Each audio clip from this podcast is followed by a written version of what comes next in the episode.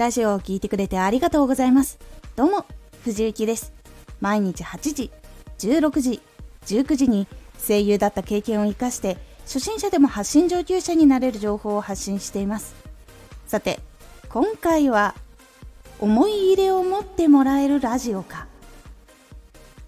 ラジオやチャンネルに思い入れを持ってもらえるかどうかということは長く深いファンにすごく大事になります思い入れを持ってもらえるラジオか。ラジオやチャンネル発信者本人でも構いません。ここに思い入れを持ってもらえるかどうかっていうのがすごく大事なんです。話しかけてもらえて嬉しかった。すごくいつも内容が分かりやすくて勉強になっている。ここはいつも面白くて明日も頑張れる元気がもらえる。この人すごく苦労してきたけどすごく今素敵に見える。自分も頑張りたい。など何かしら思い入れがあるとそのことをどんどん好きになっていくことができます。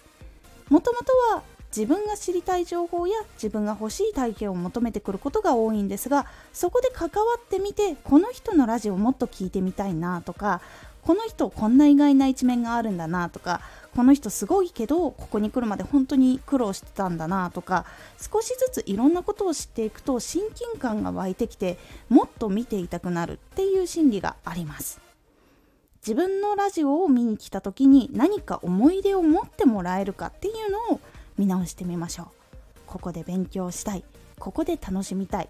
ここにまた来たい。この人に占ってほしい。この人の話を聞きたい。などなど。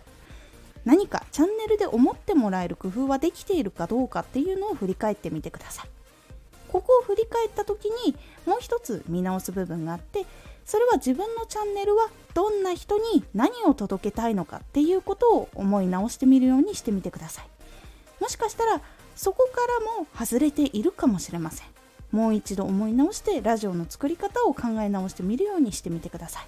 そうするとどう思い出を持ってもらいたいかっていうのを思い出して思い出を持ってもらえるラジオを作れるようにもなっていきます。是非試してみてください。今回のおすすめラジオ。届ける人を細かく設定する時の質問。届ける人は明確になっている方がいいです。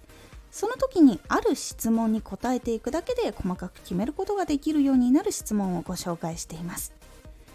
このラジオでは毎日8時16時19時に声優だった経験を生かして初心者でも発信上級者になれる情報を発信していますのでフォローしてお待ちください毎週2回火曜日と土曜日に藤雪から本気で発信するあなたに送るマッチョなプレミアムラジオを公開しています。有益な内容をしっかり発信するあなただからこそ収益化してほしい。毎週2回、火曜日と土曜日。ぜひお聴きください。Twitter もやってます。Twitter では活動している中で気がついたことや役に立ったことをお伝えしています。ぜひこちらもチェックしてみてね。コメントやれたいつもありがとうございます。では、また